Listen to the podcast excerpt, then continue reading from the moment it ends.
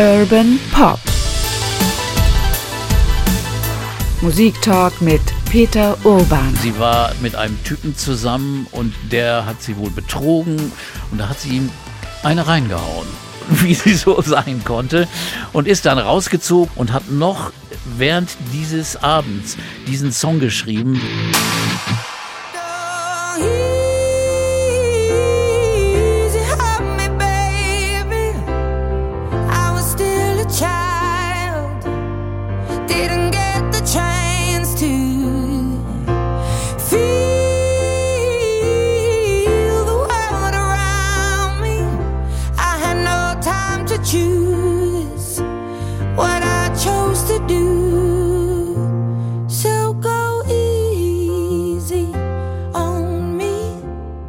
Adele ist wieder da. Unglaublich, oder? Diese Musik trifft mich zumindest direkt ins Herz. Wie geht es dir, Peter?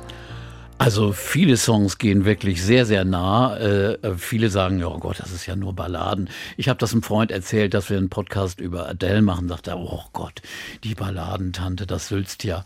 Das kann man nicht so sagen. Also da sind auch ganz andere Sachen dabei, vor allem wenn man sich mal genau die Worte anhört, was die so singt. Also da, da geht schon echt zur Sache. Es ist alles sehr persönlich und sehr echt. Und darüber reden wir heute bei Urban Pop Musik Talk mit meinem Kollegen Peter Urban. Hi, erstmal. Hi, okay.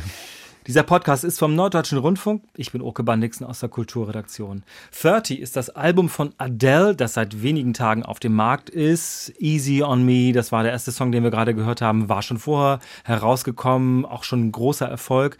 Ja, und das Album heißt 30, das ist äh, immer nach Zahlen benannt, also das ist ihre, ihr, das, in, das Jahr, in dem sie, sie das geschrieben hat. Also ihr, ja, sie ist jetzt Alter. sie ist 33, also mit 30 hat sie angefangen, an diesem Album zu arbeiten, Songs zu schreiben, aufzunehmen äh, das ist ja eine Tradition bei ihr. Das erste Album hieß 19, dann 21, dann 25 und dann wird der, der, die Lücke immer ein bisschen größer und jetzt ist es 30. Also insofern, sie hat gesagt, das war das letzte Mal, dass ich das mit Zahlen benenne, aber ich glaube es nicht. Das wird noch weitergehen bis 73.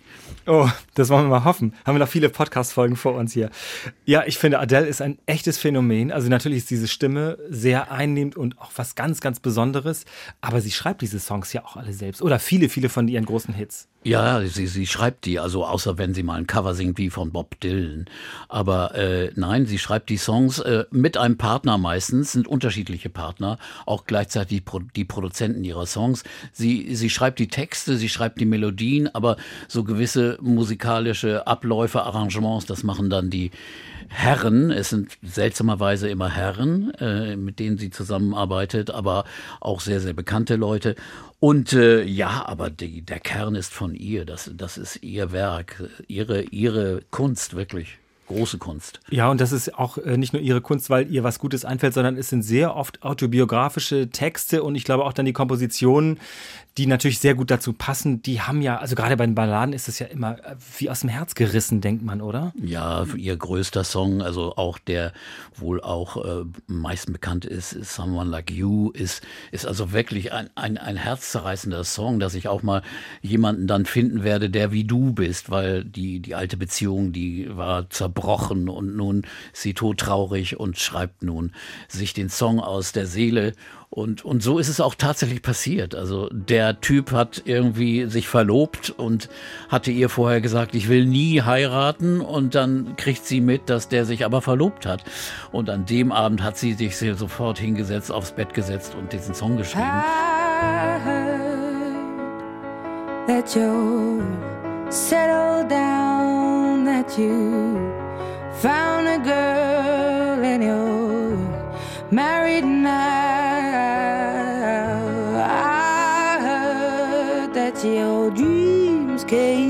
True. Guess she gave you things I didn't give to you.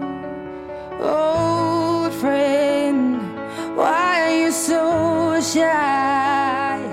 Ain't like you to hold back or hide from the light. I hate to turn up out of the blue uninvited, but I couldn't stay away. I couldn't fight it. I had hoped you'd see my face and that you'd be reminded that for me it isn't over. Never mind, I'll find someone like you. Sie ist also eine sehr, sehr spontane, natürliche, normale Person. Sie ist nicht konstruiert. Äh, da setzen sie sich nicht an irgendwelche Reißbretter und konstruieren irgendwelche Songs, so wie Hits ja manchmal heutzutage gemacht werden. Das ist bei ihr überhaupt nicht der Fall.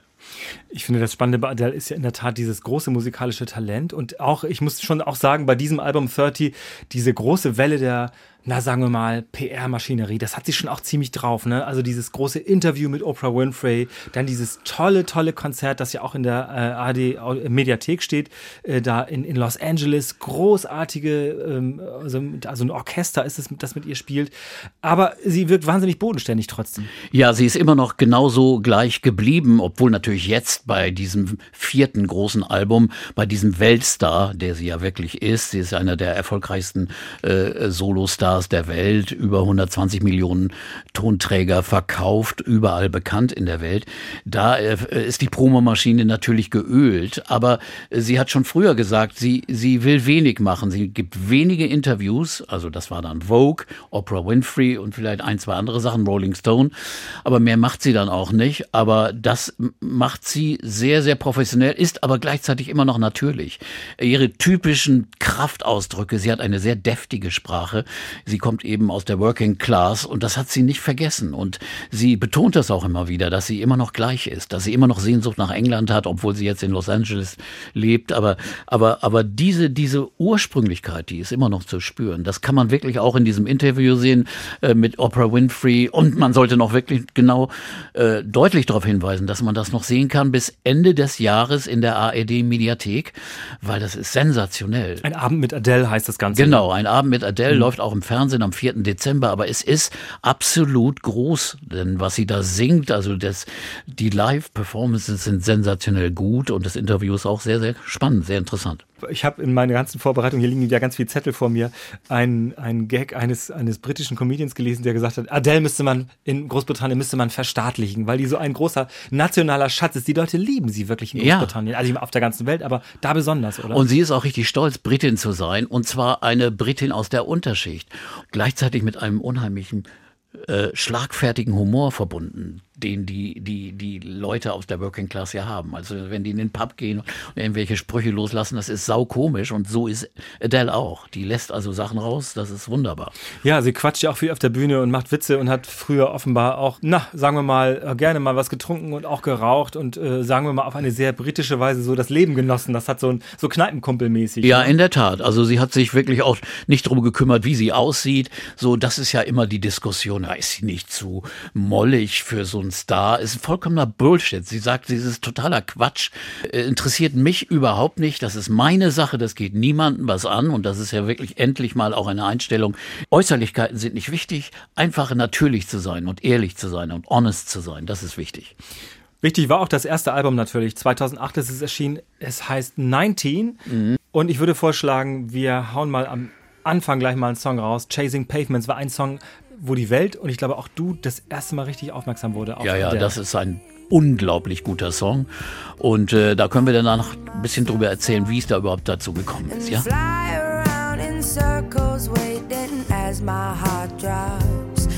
my back begins to tingle finally. Could this be it? Oh, should I give up or should I just keep chasing?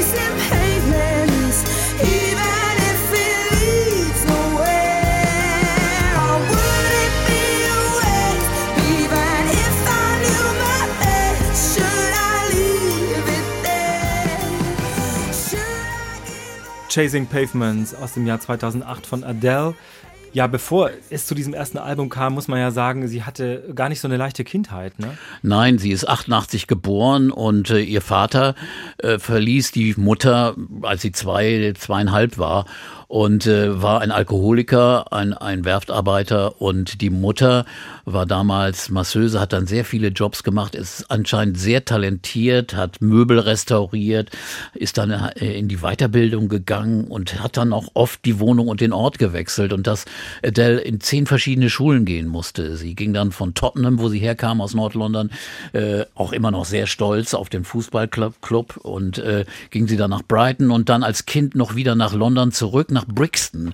Und das ist ja auch eine sehr eigene Gegend, Südlondon. Da äh, ist eine Gegend, wo viel Reggae gespielt wird und eine, eine sehr diverse Gesellschaft sich äh, zu Hause fühlt und gerade wirklich wunderbare Stimmung da herrscht. Und da, das ist so ihre Basis gewesen. Und äh, sie hat als Kind immer wieder gesungen, hat immer nur gesungen, hat aber die Spice Girls gesehen, hat gedacht, Mensch, die sind so frech und so toll, die, die finde ich wahnsinnig. Oder ein großes Vorbild für sie war Gabrielle.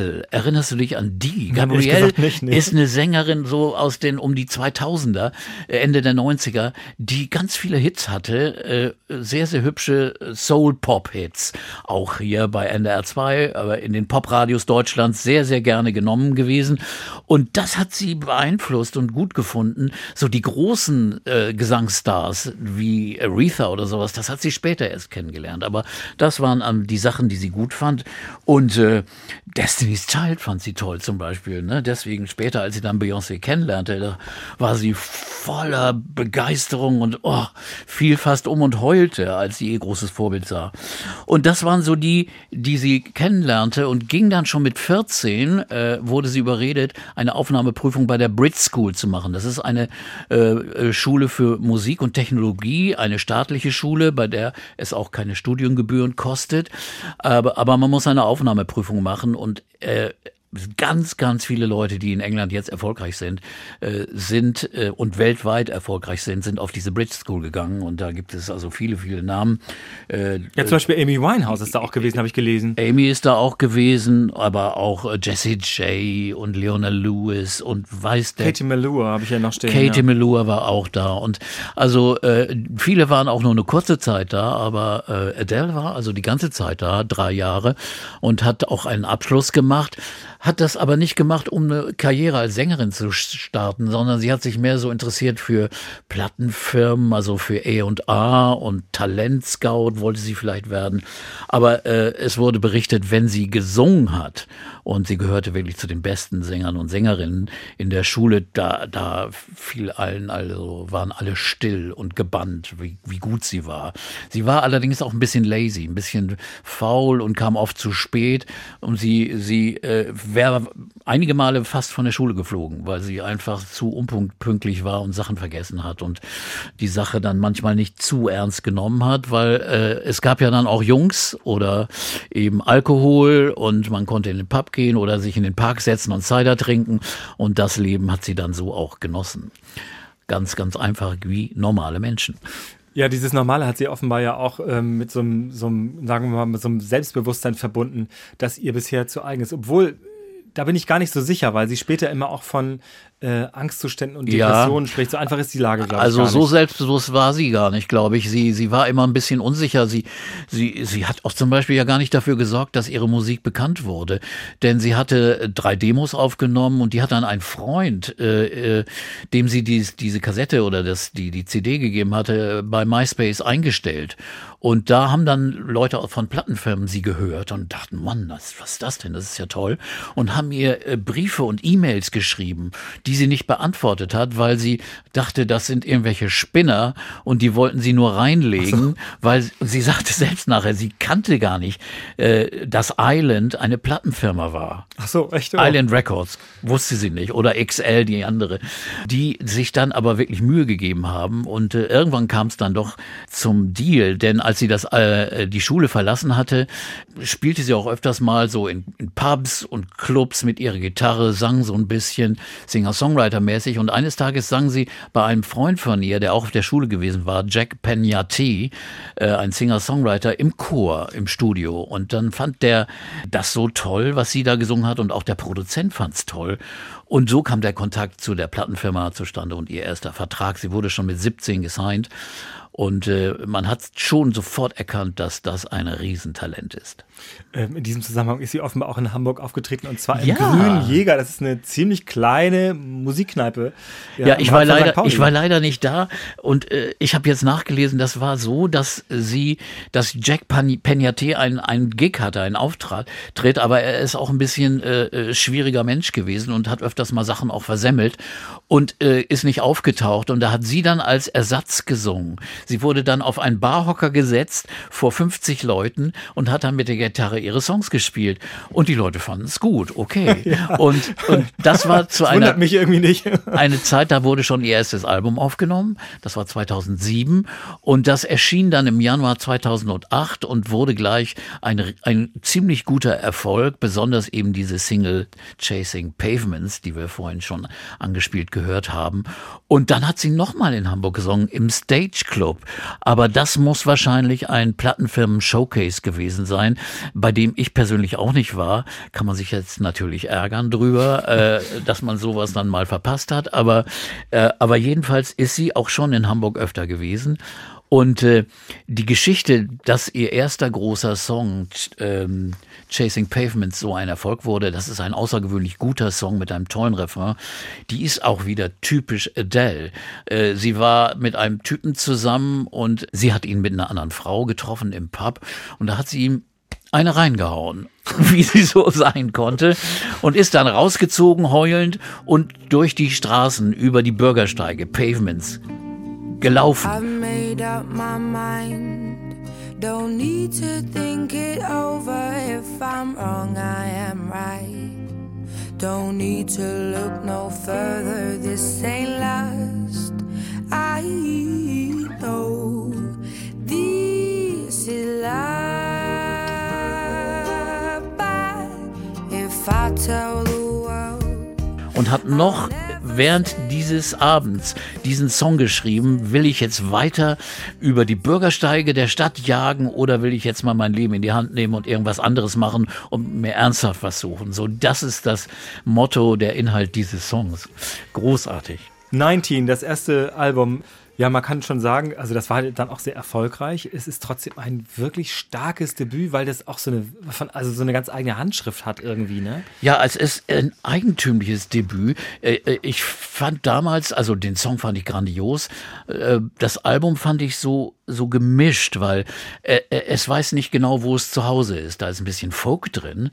Also gleich der, die erste Nummer Daydreamer, da denkst du, ey, ist eine Folkplatte.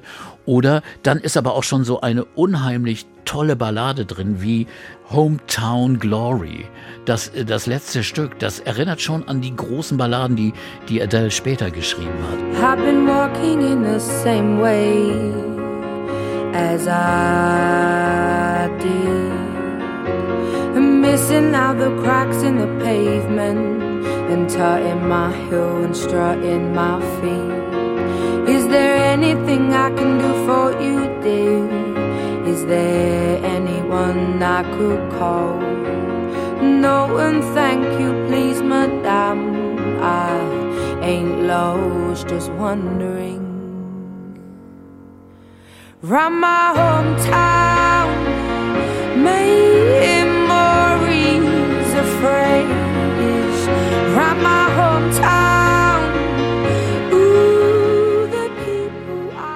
Also eine große Mixtur von, von Einflüssen. Und das kommt auch daher, sie kannte ganz viele unterschiedliche Leute, die verschiedene Musik machten. Sie war zum Beispiel auch mit Marcus Mumford von Mumford Sons befreundet aus der Folk-Richtung. Laura Marling, die große britische Folksängerin, das ist auch eine Freundin von ihr. Und dazu eben so ein paar Einflüsse von Blues. Also es hört sich an, so Gitarre und ein bisschen Blues gesungen. Alles wild durcheinander, aber trotzdem getragen von dieser Stimme. Das ist einfach schon eindrucksvoll. Daydreamer, hören wir mal rein. Ah, Wie ja. das klingt, das ist ja fast noch verhalten, denkt man am Anfang. Ja.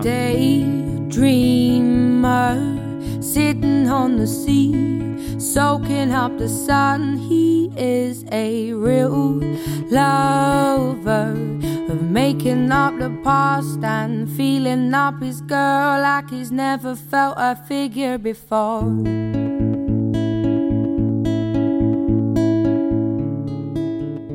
Nicht nur bei Daydreamer jetzt, finde ich, ist es auch bis auf das jüngste Album, auf das 30-Album, ist es oft Klavier und ihre Stimme oder eine Gitarre ja. und ihre Stimme. Es ist mhm. oft so, dass ihre Stimme wirklich in den Vordergrund gerührt mhm. wird, oder? In der Tat, so ist es auch. Äh, oft sehr sparsam. Hier sagt sie selbst, dass sie sich dahingesetzt hat mit Gitarre und so gesungen hat. Das ist auch von Amy Winehouse beeinflusst, die sie zwar nicht persönlich kennengelernt hatte auf der Brit School, aber, aber die hat kräftig das Album Frank von Amy Winehouse hat sie schwer beeinflusst und hat einfach ihr den Mut gegeben, sich dahinzusetzen, das zu machen. Aber sie hat es trotzdem nie als Karriere betrachtet. Sie dachte so, ich nehme jetzt mal eine Platte auf, spiele so ein paar Konzerte in kleinem Rahmen und das war's dann. Äh, sie dachte wirklich nicht, dass daraus so eine riesige Weltkarriere werden könnte, äh, war nie in ihren Träumen, auch nicht in ihren Wünschen. Und so hört sie sich eigentlich immer noch an. Sie wundert sich immer noch, dass viele Leute das so toll finden oder auch, dass ihre Peers, also die ihre ihre ihre Kollegen, sie so verehren. Also als sie mal dann Beyoncé äh, traf und war fast auf die Knie fiel, ihre ihre Heldin von früher, da sagte Beyoncé, mein Gott, du singst, wenn du singst, dann denke ich an Gott. Du bist so gut und äh, kann ich ein Foto mit dir? Und Adele, was? Sie will ein Foto mit mir, ich will ein Foto mit. Also in diesen Zeiten und diesen Tagen, äh, wo du also von Medien von allen Seiten gesteuert wirst, finde ich das sehr, sehr wohltuend. Sie ist auch heute immer noch nicht irgendwie auf Instagram groß aktiv und diesen ganzen Dingen, Twitter und Instagram interessiert sie alles gar nicht so richtig.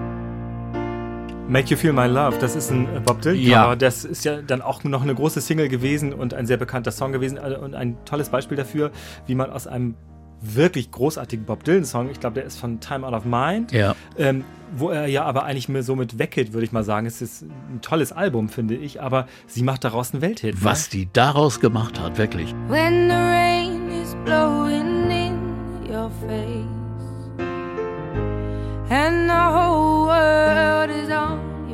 also es ist ein sehr schöner, melodiöser Dylan-Song. Wenn man Dylan aber hört mit seiner Version, dann hätte man nie geahnt, was daraus werden kann. Und den Song zu picken, das war aber nicht ihr Verdienst. Ihr Manager fand den Song so schön und sagte, nimm den doch bitte auf. Und wie sie den auch aufgenommen haben, war puh, wunderbar.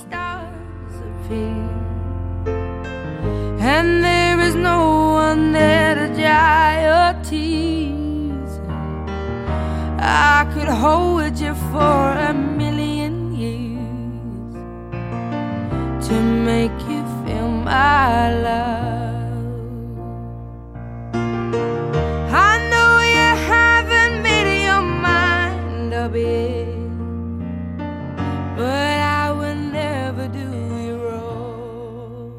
Ich habe gelesen, dass Bob Dylan sich dazu geäußert hat, das macht er, glaube ich, gar nicht oft, dass er das sehr gut gefunden hat. Das ist ja schon mal oh, toll, oder? Das ist ja schon eine, ein Adelstitel, wirklich. Ja, ich meine, es ist wirklich ein, äh, auch ein wirklich sehr, sehr schönes Song, finde ich. Und gerade mm. auch so ein ikonischer Adele-Song geworden. Das, ich finde, das Irre ist, dass sie schon beim ersten, aber nachher bei den folgenden Alben noch mehr irgendwie die Gabe hat, sowas wie, man hat das Gefühl, das sind schon Klassiker. Das ist ganz komisch, wie sie ja. so eine, ich weiß nicht, wo sind, was sind das für musikalische Wurzeln, die sie da anzapft? Ja, das sind diese, diese Gabe, wunderschöne Balladen zu schreiben, wie die schönsten von Elton John oder so vergleichbar in dem Stil.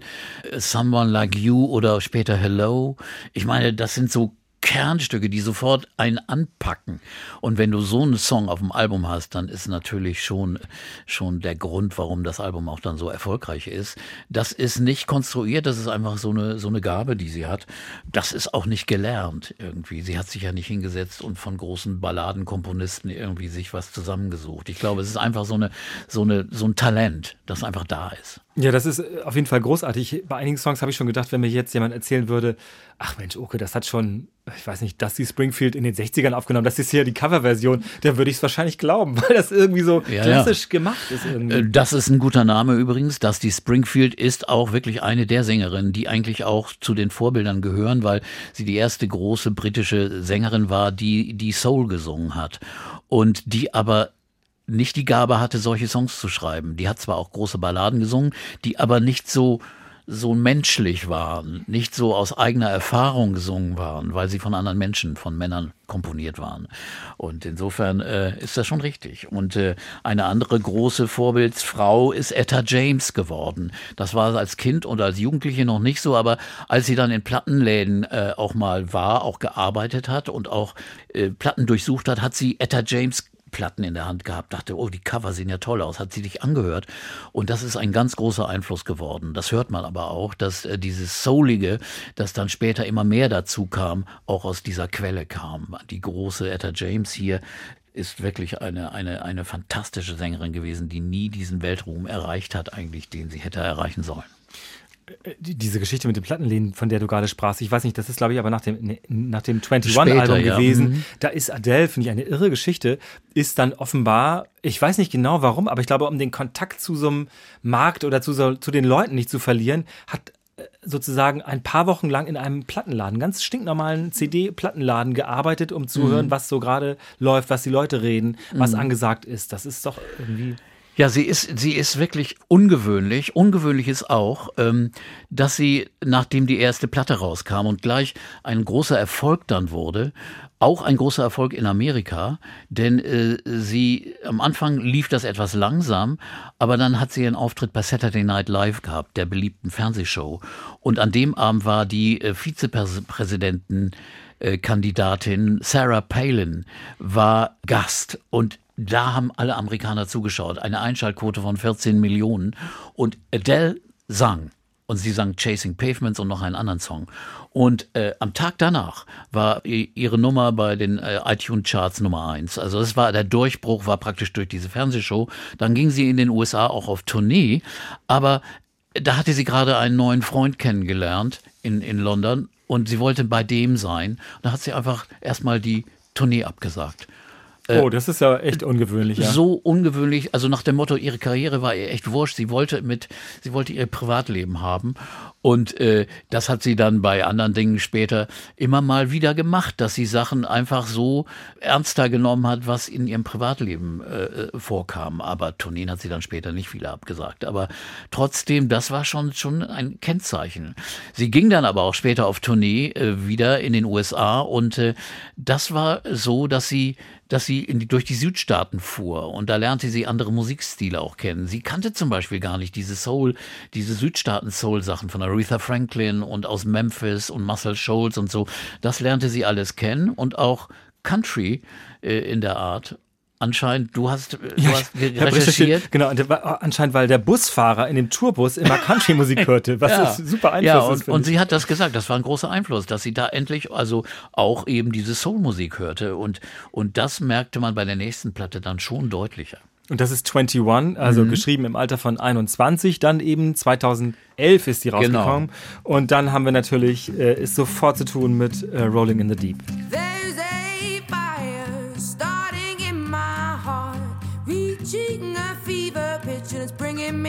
Dark. Finally, I can see you crystal clear. Go ahead and sell me out, and I'll lay your ship bare. See, how I'll leave with every piece of you. Don't underestimate the things that I will do. There's a fire starting in my heart, reaching a fever pitch, and it's bringing me out the dark.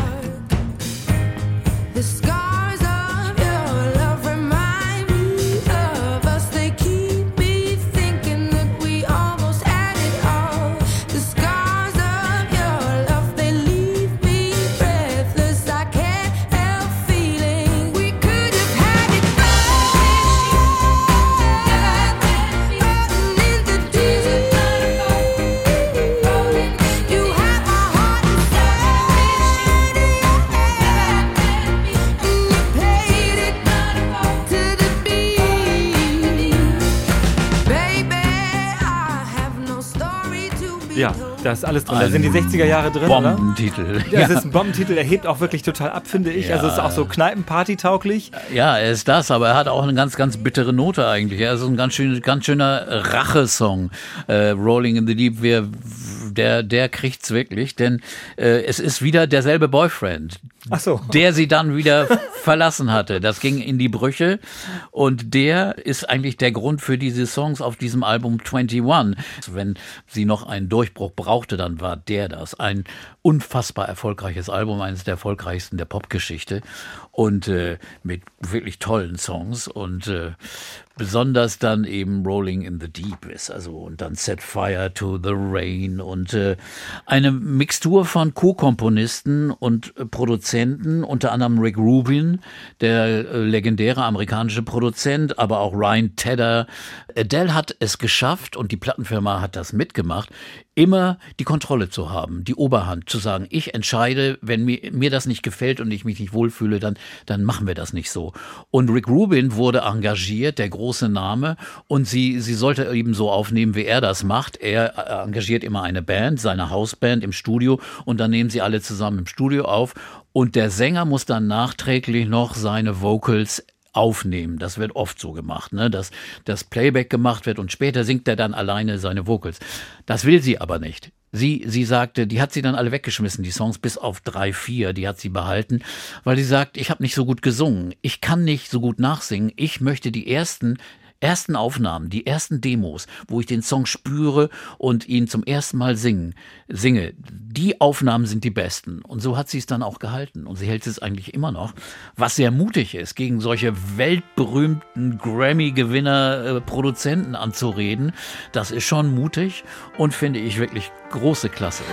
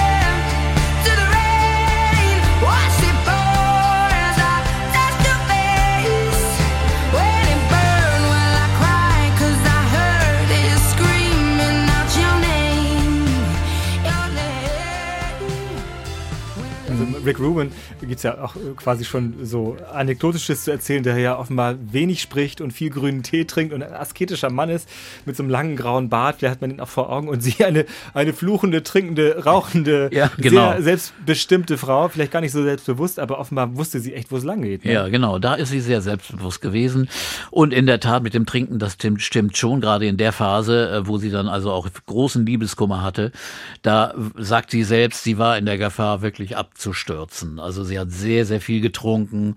Und das ging dann mittags oft schon los. Und, und äh, das, das hat ihr äh, ihrer Seele, ihrer Psyche nicht so richtig gut getan. Äh, aber sie hat es damals nicht gemerkt, weil sie sagt selbst, ich, ich habe es genossen zu trinken. Äh, Adele hat es geschafft, persönliche Songs zu singen. Das ist wirklich so aus ihrem Gefühl entstanden, aber die haben wirklich allgemeine Gültigkeit. Weil, also ich meine, dieses Problem kennen ja nun fast alle Menschen oder viele Frauen, die ihre Songs gehört haben, sagen, ja, das ist genau richtig, genau das habe ich auch gefühlt. Und Ja, das aber ist das auch, aber Geheimnis. Auch, aber auch Männer haben Gefühle, Peter. Wir probieren das gleich mal aus. Wer weiß schon, das, man ist nicht so sicher. Whenever I'm alone with you, you make me feel like I am home Whenever I'm alone with you, you make me feel like I am whole again.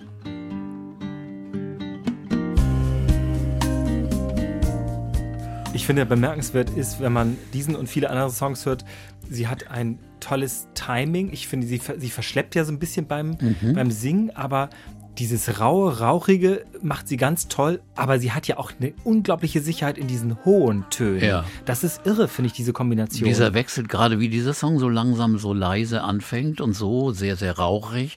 Und dann später geht's aber auch richtig hoch und das kann sie ganz wunderbar. Also äh, sie sagt, das äh, hat sie früher noch mehr gemacht, macht und es gab auch einen physischen Grund dafür, dass sie hier so rauchig klang, denn ihre Stimmbänder waren angegriffen. Gerade 2011, kurz nach diesem Album, musste sie operiert werden, hatte einen Polypen auf den Stimmbändern und es sah eine Zeit lang gar nicht so toll aus. Sie musste also so zwei Monate durfte sie nicht reden, was für sie, glaube ich, echt der Horror war und äh, sie durfte auch nicht singen natürlich.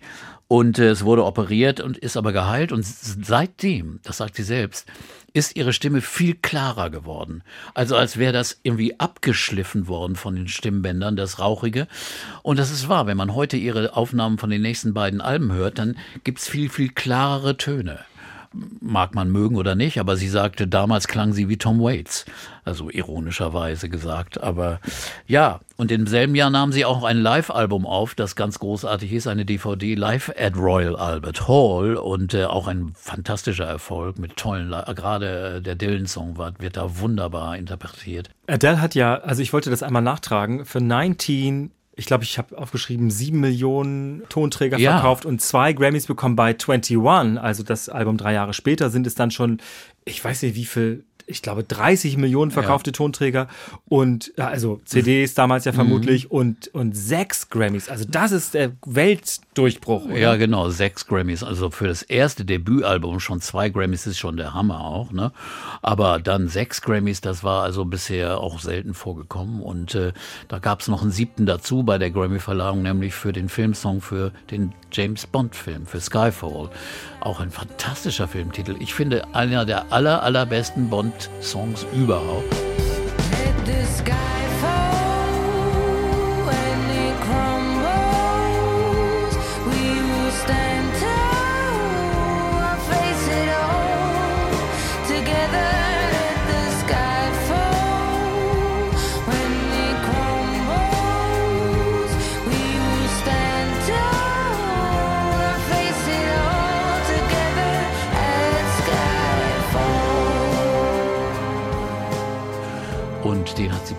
Geschrieben. Der ist wunderbar arrangiert mit Paul äh, Epworth zusammen.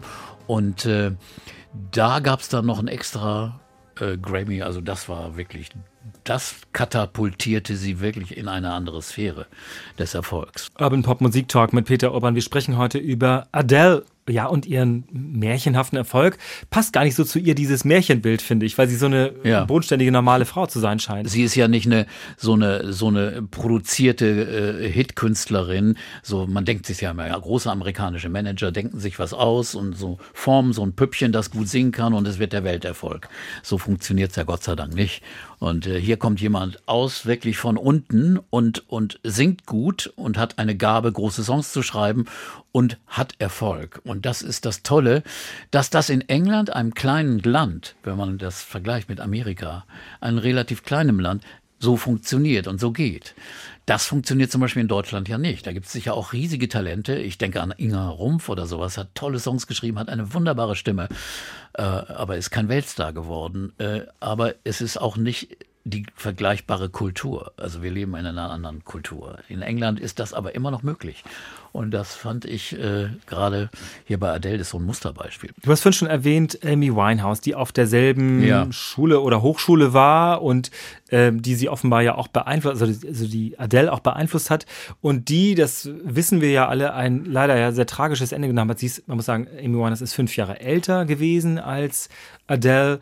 Hast du damals, ich weiß, die Presse hat immer so ein bisschen die beiden gegenübergestellt, was ich glaube immer so eine Zuspitzung ist, die so ein, das hat so ein Klatschniveau, das finde ich eigentlich albern. Aber hast du auf Adele geguckt und dir auch mal Sorgen gemacht und du gesagt hast, wie bei Amy Winehouse womöglich, na, das ist aber schwierig gerade persönlich, Alkohol, schwierige die- Zeiten so? Die war ja nicht so in den Klatschspalten drin. Die, ihre Abstürze waren auch nicht so katastrophal und eklatant und in der Öffentlichkeit. Das konnte man eigentlich nicht vergleichen. Ich glaube, bei, bei Amy kamen ja auch noch äh, andere Drogen dazu. Ich glaube auch Heroin und diese Dinge. Insofern, das kann man mit Adele nicht vergleichen, obwohl die selbst wohl das so empfand, dass in der Zeit, äh, in der Krise äh, auch des großen Erfolges und des vielen Alkohols sie sich trotzdem gefährdet fand. Sie hat 2011 ihren damaligen Lebenspartner kennengelernt und hat gesagt, der hätte ihr Leben gerettet ja, ein bisschen übertrieben vielleicht, aber wahrscheinlich der hat ihr Halt gegeben. Sie hatte einen Partner, wurde im nächsten Jahr dann rauf auch, wurde auch schwanger und äh, 2012 bekam sie dann ein Kind. Aber jedenfalls hatte sie jetzt einen ganz anderen Inhalt im Leben. Mann und Kind. Und dann hat sie in der Tat, ja, das finde ich auch schon bemerkenswert, äh, sich total aus dieser Maschinerie, sage ich mal, die ja sonst eigentlich üblich ist, also pff, neues Album, äh, dann die Tournee, dann wieder Songs schreiben und so weiter, dann geht das Karussell wieder an, äh, rausgezogen und wirklich ja, ähm, na Pause gemacht will ich nicht sagen, sie hat ja was anderes gemacht im Leben, aber auf jeden Fall hat sie keine Tournee geplant oder keine Songs geschrieben, also weil sie hat dann ja ein paar, paar Jahre verstreichen lassen. Genau, das ist richtig. Na, natürlich nach der Geburt hat sie sich erstmal auch ums Kind gekümmert. Nee, sie fing dann 2013 also wieder an, Songs zu schreiben. Aber jetzt war ja nicht so viel Herzschmerz mehr dabei. Ne? Und insofern das nächste Album, das 2015 dann erschien, äh, wurde von ihr als Make-up-Album. Also Break-up und Make-up. Ja, Super. also jetzt, äh, jetzt ist alles richtig am Platz und äh, jetzt äh, schreibt man natürlich über andere Dinge. Und äh, da fragt man sich, geht das überhaupt? Kann ich überhaupt, wenn ich glücklich bin, tolle Songs schreiben? Manchmal ist ja das. Ich weiß, dass damals, Großes als es rauskam, hieß es so, oh, da ist das neue Album von Adele. Oh, hoffentlich ist es so gut wie 21. Das ist aber auch schwer, so ein Anspruch, oder? Also das ist gar nicht zu erfüllen. Ich glaube, das ist immer sehr, sehr schwierig. Aber äh, trotzdem ist ihr gelungen, ja auch wieder gute Songs, tolle Songs drauf zu schreiben. Diesmal zum Beispiel ein Song Remedy, da geht es eben auch, äh, dass der kleine Sohn, ihr kleiner Sohn äh, einfach ihr ihre Heilung ist, also ihr ihr Medikament. Also das äh, über solche Dinge hat sie dann When the geschrieben. pain cuts night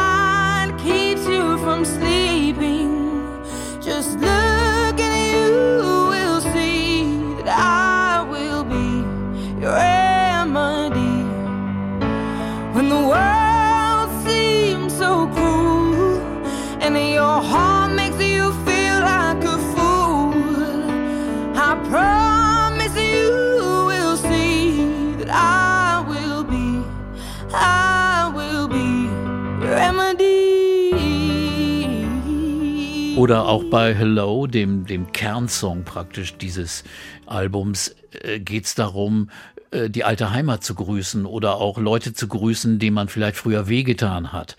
Und dass man äh, trotzdem sich versöhnen möchte. Also es ist also mehr so ein Album der Versöhnung.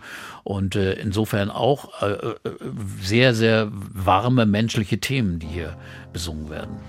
Hello aus dem Album 25 aus dem Jahr 2015. Hello, it's me.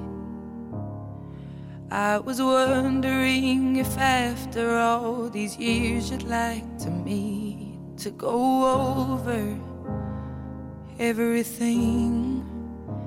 They say the time's supposed to heal ya, but I ain't done much healing. Hello, can you hear me? I'm in California dreaming about who we used to be when we were younger and free. I've forgotten how it felt before the world fell at our feet. There's such a difference between us and a million miles.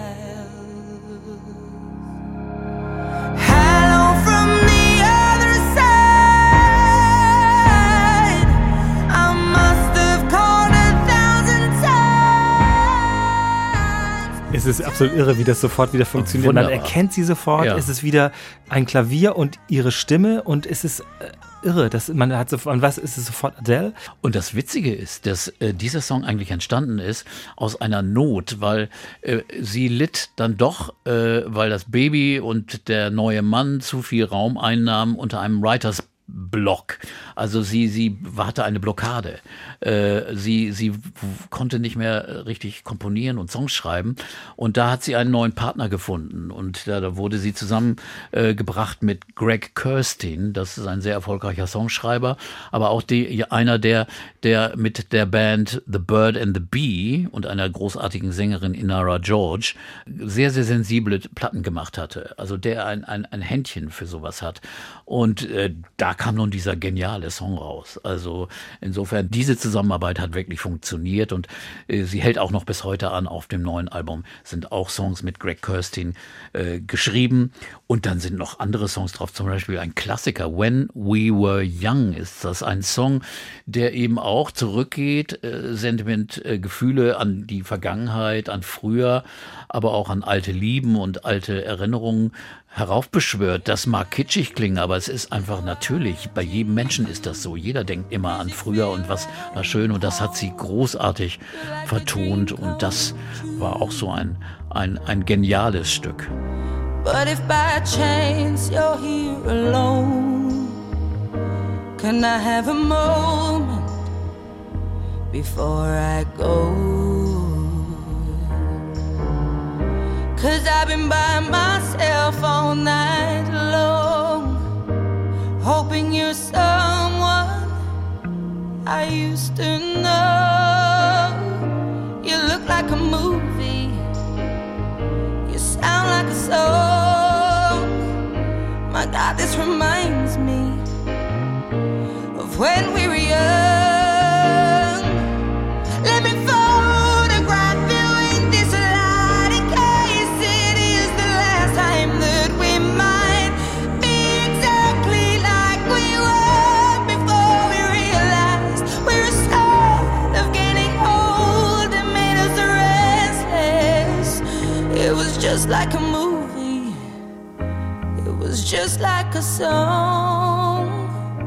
kitschig oder nicht, ist mir völlig wurscht. Es ist wunder, wunderbar. Ja, ja. Es ist ganz egal. Aber es wirkt natürlich komisch bei einer, einer ja auch immer noch sehr jungen Frau, so zu sagen, Mensch, wie war das früher? Und es ist immer Mhm. noch schön und früher war es auch schön und so. Es wirkt so ein bisschen, es gibt ja in der Popmusik öfter, dass Leute so zurückschauen und es, es wirkt trotzdem als Geste komisch für eine noch immer sehr junge Frau, oder? Ja, weiß ich nicht. Also sie war damals ja 25, ne? Ja. genau. Ich find's irgendwie Oh, trotzdem- Geht schon, ja, es Ja, ist schon, ist gut, schon so. Äh, was, auch, So. was auch neu war, war äh, ein Kontakt mit einem absoluten Hit-Giganten, mit Max Martin. Äh, sie hatte einen großen Hit von Taylor Swift gehört und, und, und äh, sagte, Oh, verdammt, wer hat das geschrieben? Das ist ja sensationell gut. Und lernte den kennen und dann äh, ist einer der Songs hier, Send My Love, ist auch äh, eine Kombination von Max Martin. Sie sagt, äh, das ist ja ein Schwede, der in den USA sehr erfolgreich ist. Äh, was kann man von dem lernen, hat sie in einem Interview gerade gesagt. Sie, äh, sie hat gesagt, Hooks, also äh, kurze, kurze Phrasen, Melodien, Leitmotive, könnte man im Deutschen sagen. Hooks. Äh, Klingt noch nicht so gut. Klingt nicht so gut, ne? Also zum Beispiel mit Stones äh, Satisfaction, ein typischer Hook oder sowas. Und diese Hooks sind extrem wichtig für, für, für Popmusik und Pophits. Und das hat sie von ihm gelernt. Die Wichtigkeit dieser Hören wir mal den Hook. This was all you, none of it me. You put your hands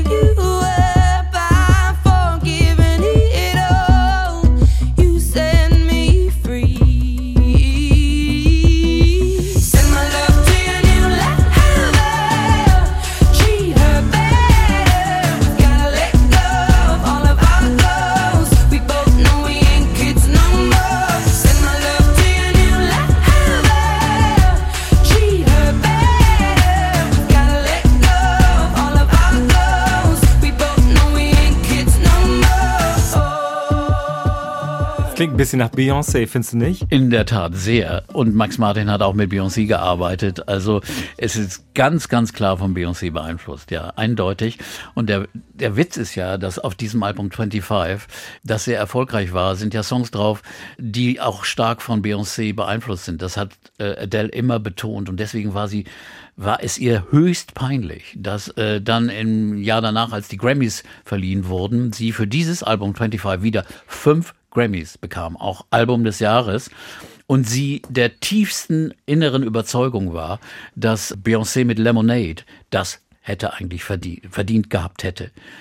Bei der Preisverleihung ist ihr auch noch die Trophäe zerbrochen, weil sie anscheinend so rumgefummelt hat und sie hat geweint und so weiter. Und Beyoncé hat es aber sportlich genommen und äh, die beiden sind beste Freundinnen. Aber Wie ist dir denn das Album damals vorgekommen? Kannst du dich erinnern, als 25 rauskam? also ich muss sagen, äh, ich fand Hello grandios, also genial. Und dann fand ich aber nur noch zwei, drei Songs richtig toll. Water Under the Bridge oder eben When We Were Young. Insofern war ich so, äh, da sagen wir mal, nicht euphorisch. Also das kann ich schon sagen. Aber der Erfolg, mein Gott, äh, ist wieder grandios gewesen. Äh, ein, ein Riesenerfolg und auch eine sehr, sehr erfolgreiche Tournee danach. Danach ging sie wirklich lange auf Tournee bis 2016.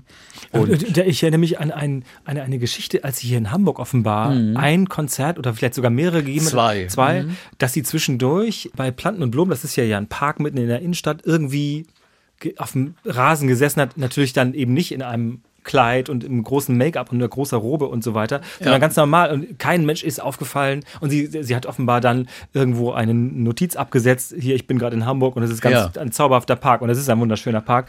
Äh, aber niemand hat Notiz von ihr genommen. Ja, das ist so, so, so toll, dass, dass das bei ihr so ist. Da ist nicht so großer Rummel um sie. Sie, sie lebt auch, wenn sie jetzt in L.A. ist, man sieht das auch in Bildern, sie fährt selbst einkaufen und so. Sie muss nicht immer irgendwie von tausend Leuten umgeben sein. Äh, äh, sicherlich wird irgendwo dann irgendwo ein Bodyguard rumlaufen, aber, aber trotzdem, sie will ein ganz normales Leben leben. Das ist ja auch ganz schön. Und gerade von Hamburg gibt es ein paar lustige Geschichten. Sie spielte 2011 auch im Docks hier in diesem wirklich nicht so großen Theater vor 2000, ne, 1200 Leuten. Und äh, im Rolling Stone äh, gibt es eine Geschichte, wo die an der Alster sitzen. Der, der, der Journalist des Rolling Stone war nach Hamburg gekommen, um sie zu interviewen. Und sie sitzen an der Alster. Sie hatten vorher in ihrem Hotel, wahrscheinlich das alte Interconti, in der Bar schon zwei Rotweinkaraffen genommen und war ein bisschen, bisschen so, so ein bisschen, so ein bisschen angetüdelt, saß sie auf der Alsterwiese und hat das Interview gegeben. Das wird dann so wunderbar beschrieben und später auch in der Garderobe des, des Docks, wenn man da mal drin war. Das ist also wie, die, wie eine schlechte Turnhalle, so sieht das da drin. Überhaupt nicht glamourös. Und das wird da auch beschrieben und so. Das ist also auch ganz schön. Also zu Hamburg hat sie offensichtlich schon eine engere, längere Beziehung. Ja, offenbar ist das ja ein weiter Weg vom grünen Jäger, jetzt sagen wir Ja. mal, nach Los Angeles zum, was Ja, war das, das genau. Observatorium, wo ja, sie Griffith, Griffiths Observatorium, einer der schönsten Plätze der Welt. Unter dir die Stadt und äh, in der großen Robe äh, singst du da deine Songs. Das ist schon, das war jetzt eben Ein langer äh, Weg. Die Beschreibung äh, von diesem Abend, ein Abend mit Adele, den es doch immer in Mhm. der ARD ähm, Mediathek gibt. So, davon mal abgesehen, hat sie danach wieder eine Pause gemacht, Ja. äh, weil sie sich auch um ihre Familie kümmern musste, aber irgendwie gab es auch wieder Schwierigkeiten, ne? Also Ja, es ging nicht so weiter. Also äh, erstmal kümmerte sie sich noch um das Kind und dann fing sie an, 2018 wieder an Songs zu arbeiten. Und dann hat sie erst ihren, ihr- ihren Mann geheiratet, Simon Konecki. Erst dann, 2018, hat sie ihn geheiratet und ein paar Monate später hat sie sich von der Ehe verabschiedet. Sie hat die Ehe beendet und der Mann fiel aus allen Wolken und äh, sie hat sich später sehr, sehr oft gefragt, ob das richtig war, auch ihrem Sohn das zuzumuten, dass eine Ehe, äh, die sie wirklich lange gewollt hatte, nun in die Brüche geht. Äh, ist das nur Egoismus oder soll man zusammenbleiben wegen des Kindes? Und ihr großer Traum war immer schon gewesen, Familie zu haben und eine Ehe zu haben, weil sie eben nicht so aufgewachsen ist. Sie, sie hatte eine, eine alleinerziehende Mutter, der Vater war Alkoholiker, sie hatte kaum Kontakt zu ihm. Es war eine sehr schwierige Beziehung, denn der sprach später auch immer mit den Boulevardblättern Englands und hat alte Fotos verkauft und hat Interviews gegeben, die überhaupt nicht so nett waren. Und äh, diese Rolle des Vaters, die war ihr immer im Kopf und sie hatte so eine Sehnsucht nach einer heilen Familie hat das dann aber beendet und äh, aus diesem Schmerz und dieser Angst, diesem Chaos äh, sind die Songs entstanden. Und Des, des Albums, das, das jetzt das erschienen jetzt 30, das jetzt gerade erschienen ist. Und äh, wenn man die Texte sich anhört und auch äh, viele Szenen drin, da sind ja O-Töne drin, wo sie selbst redet und ihr Sohn redet. Da musste man erstmal schlucken, ist das jetzt gut? Äh, Das ist äh, so eine Art und Weise, die aber sehr persönlich ist und sehr überzeugend ist. Und äh, nun sagen viele Leute sicher, ach, das ist doch alles kalkuliert. Die macht aus ihrem Schmerz und ihrem Liebeskummer, es ist ja kein Liebeskummer, es ist ja eher ein Schmerz über eine Sache, die zerbrochen ist. Warum ist meine Ehe gescheitert? Bin ich selbst schuld? Bin ich schlecht? Bin ich nicht gut oder andere? Und aus diesem Schmerz macht man dann Songs, das ist Kalkül und das ist aber hier nicht so. Ich empfinde das wirklich nicht so, sondern äh, wenn äh, Adele ein Hit-Album machen möchte und clever ist, dann, äh, und die Plattenfirma fände das sicher viel, viel besser, dann geht sie hin, schreibt mit einigen Komponisten ein paar Hitsongs, lässt die toll produzieren, ein paar schnelle, ein paar langsame und das ist ein Bombenerfolg. Da muss man sich keine Gedanken machen. Aber so, aber so funktioniert sie nicht, sondern wenn sie was macht, dann muss es aus ihrem Herzen, aus ihrer Seele kommen und so kommen diese Songs. Ob man die gut oder schlecht findet, aber sie sind echt und My ehrlich. Little Love, das ist dieser Song, von dem du gerade gesprochen hast, mit diesen, Genau. ich finde ehrlich gesagt, schockierenden O-Tönen. Wir hören mal einen kleinen Ausschnitt daraus. Mummy's been having a lot of big feelings recently. Like how? Just like, No. hang on, me, on, on my fingers are trapped. Like, um, I feel a bit confused. Why? I don't know. And I feel like I don't really know what I'm doing. Also ich muss zugeben, bei allem, wo ich auch da mitgehe, was du sagst, also auch dieses, dieses Verständnis, es- so arbeitet sie eben auch als Künstlerin. Sie ver verarbeitet eben auch ihre persönlichen Erlebnisse. Ich finde, das ist irgendwie drüber, muss ich echt sagen. Mich, mich, äh, mich lässt das irgendwie ratlos zurück. Das hat was Therapeutisches irgendwie, ne? Ja, es, das ganze Album ist, ist ein Album der, der Selbsterkenntnis, so ein bisschen Seelenwäsche. Äh, das ist es eindeutig. Und äh, ja, das muss man gut finden oder nicht, aber ich glaube, es ist einfach ehrlich und überzeugend. Es ist nicht Kalkül, um damit Geld zu verdienen. Äh, das ist es sicher nicht. Ich finde es musikalisch eher ein bisschen langweilig, weil es sind ein paar richtig gute Ideen drauf, aber viele Songs sind fünf, sechs Minuten lang und entwickeln sich aus so einem langsamen Piano. Irgendwo kommt dann also ein Groove, ein Rhythmus dazu und das steigert sich ein bisschen, aber, aber es, es, es passiert, es sind keine brillanten Kompositionen. Es ist kein Fokus da. Also man weiß nicht, wo ist jetzt hier äh, der Kern, wo ist der Hook, wo ist der Refrain, wo ist das. Das ist hier nicht so, bis auf äh, die, die Single. Easy on Me. Easy on Me ist natürlich die Ausnahme. There ain't no gold in this river that I've been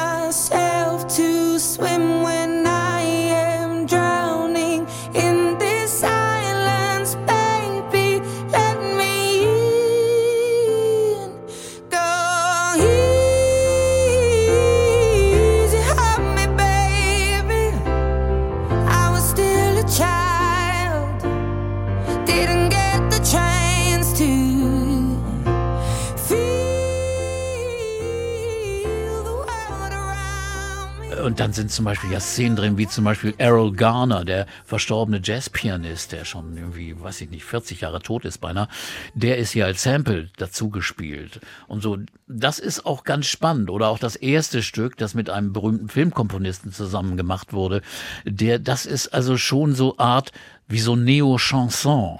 Es ist Strangers by Nature. Es Ja. Ist das, das hören wir vielleicht mal gerade. Es hört sich Genau. wirklich an wie, wie ein Filmsong aus Ja. den, weiß ich nicht, 40ern oder so. In der Tat. I'll be taking flowers to the cemetery of my heart for all of my lovers in the present and in the dark.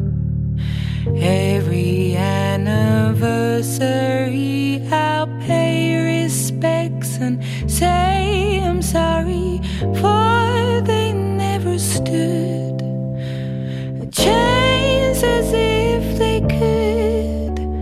when no one knows what it's like to be high.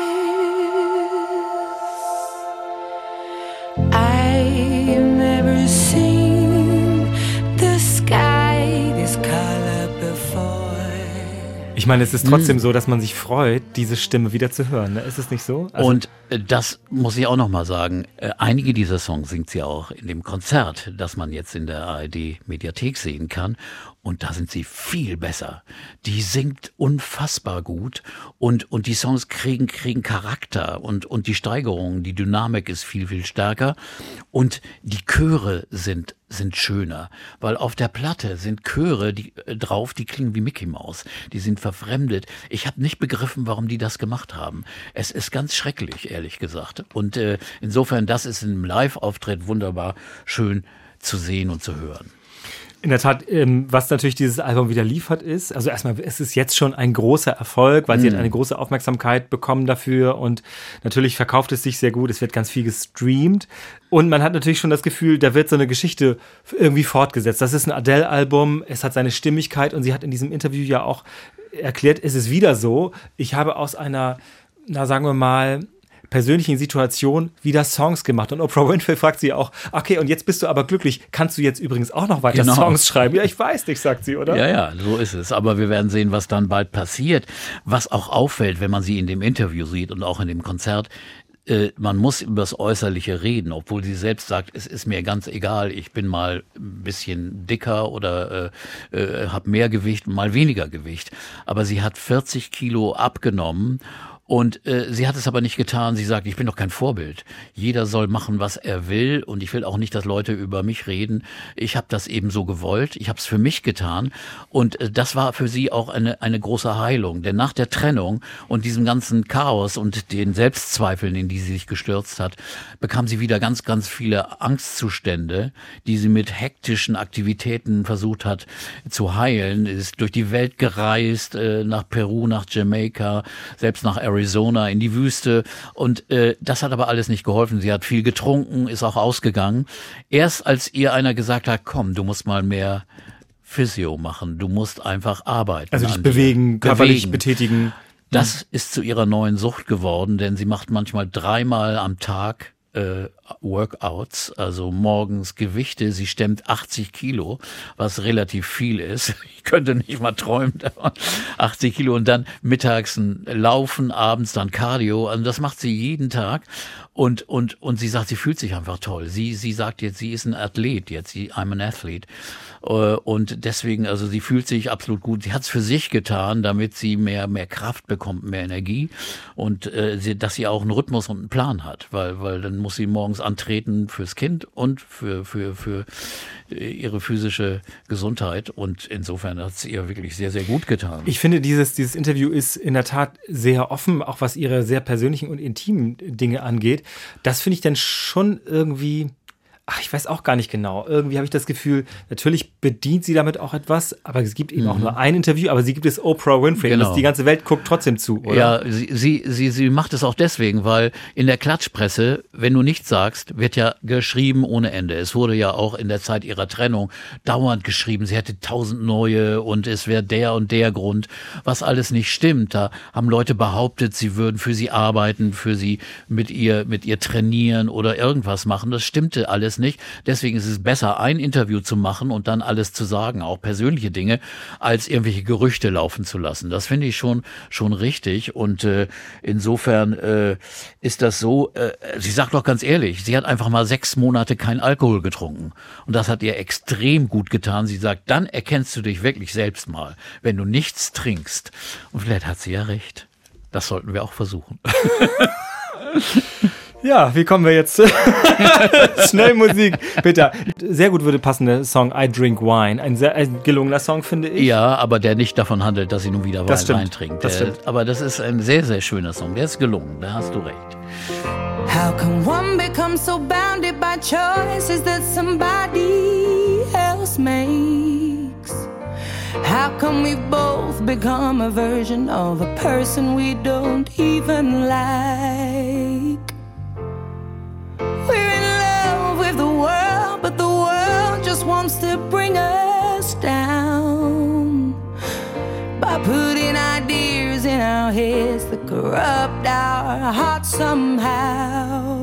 Wir sind ja schon fast am Ende, aber mir fällt nochmal auf, wie unglaublich präsent sie ist, wenn Ja. sie singt. Ne? Das ist Ja. unglaublich direkt, also unmittelbar kommt es, kommt es einem. Ja, die Stimme kommt praktisch dir in den Kopf rein, von hinten, so durch die Brust. Und das ist wirklich sehr, sehr schön und sehr, sehr, sehr klar. Das muss ich auch sagen. Also, und sie ist, was ich immer toll finde an ihr, sie ist echt eine, eine Frau mit Prinzipien oder so. Sie hat auch mal eine, sich eine Liste gemacht, was sie nicht machen will als Künstlerin. Sie wird keine Musik von ihr als Werbung verkaufen. Also nicht für irgendwelche McDonalds oder irgendwas. Auf keinen Fall. Sie will also auch wirklich einige Sachen nicht machen. Einige Sachen hat sie dann gebrochen. Äh, äh, sie wollte nie bei einem Festival auftreten. Sie ist aber in Glastonbury beim Festival gewesen und sie wollte auch nie in Arenen singen. Äh, das hat sie natürlich, musste sie dann auch wohl aufgeben, denn äh, sie singt natürlich in großen Arenen. Aber sie hat immer noch ihre natürliche Ausstrahlung, hat immer noch diese Sehnsucht nach England und so. Sie ist nie arrogant, sie ist absolut menschlich und das, das finde ich einfach großartig an ihr und äh, das sind so Dinge, äh, sie sagt auch, sie will keine Luxus-Editions von ihren Alben mehr haben. Das wurde einmal gemacht und sie findet es schrecklich, dass für Leute, die mehr Geld ausgeben wollen, dann extra, eine extra Version gemacht wird. Das ist ja gang und gäbe heute. Das wird nochmal doppelt vermarktet, indem man eine Del ein Deluxe-Album herausbringt von einem Album, das schon äh, ge gewesen ist. Dann kauft man das alte Album mit irgendwelchen Zusatz-Bonus-Songs.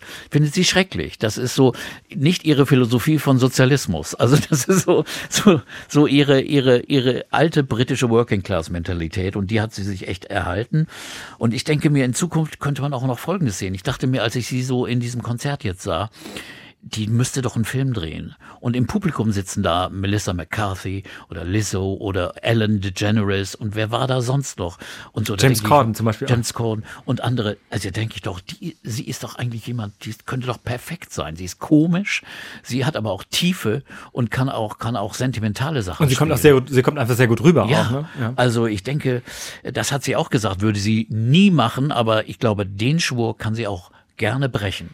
Solange sie auch wieder auf Tournee geht, meinst du, das kommt?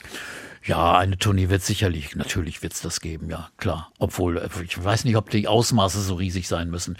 Natürlich bei so einem Weltstar, eigentlich könnte die zwei Jahre durchtouren. Also wenn jetzt diese Seuche vorbei wäre irgendwann mal, aber darüber reden dann vielleicht mehr in sechs Monaten, vielleicht. Das war Urban Pop für heute, der Musiktalk mit Peter Orban. Vielen Dank, Peter, erstmal für heute. Danke, Oke.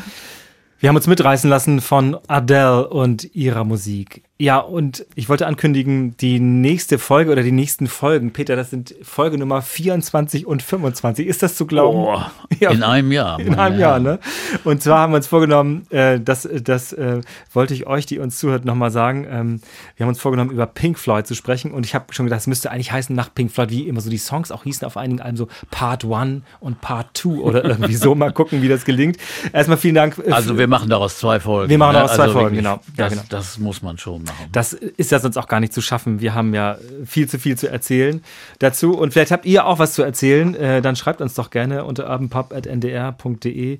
Was habt ihr für Erinnerungen an Pink Floyd? Was verbindet ihr vielleicht mit Pink Floyd? Welche Phase mögt ihr besonders? Seid ihr mehr so Frühwerk-Fans oder lieber diese klassischen Alben? Seid ihr mehr, ich habe mal aufgeschrieben, seid ihr mehr Mannschaft David Gilmour oder mehr Mannschaft Roger Waters? Was wärst du, was für eine Mannschaft? Du wärst Sid Barrett vermutlich. Ja, erstmal Sid Barrett. Das ist für mich eigentlich die Haupt-Pink Floyd. Da würden andere sagen, wie, was? Das kennen wir gar nicht. Wer war Nein, das denn noch?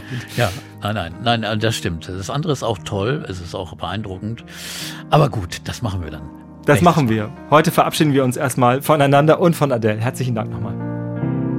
Das war Urban Pop, der Musiktalk mit Peter Urban. Das ist ein Podcast vom Norddeutschen Rundfunk und mein Name ist Oke Bandixen.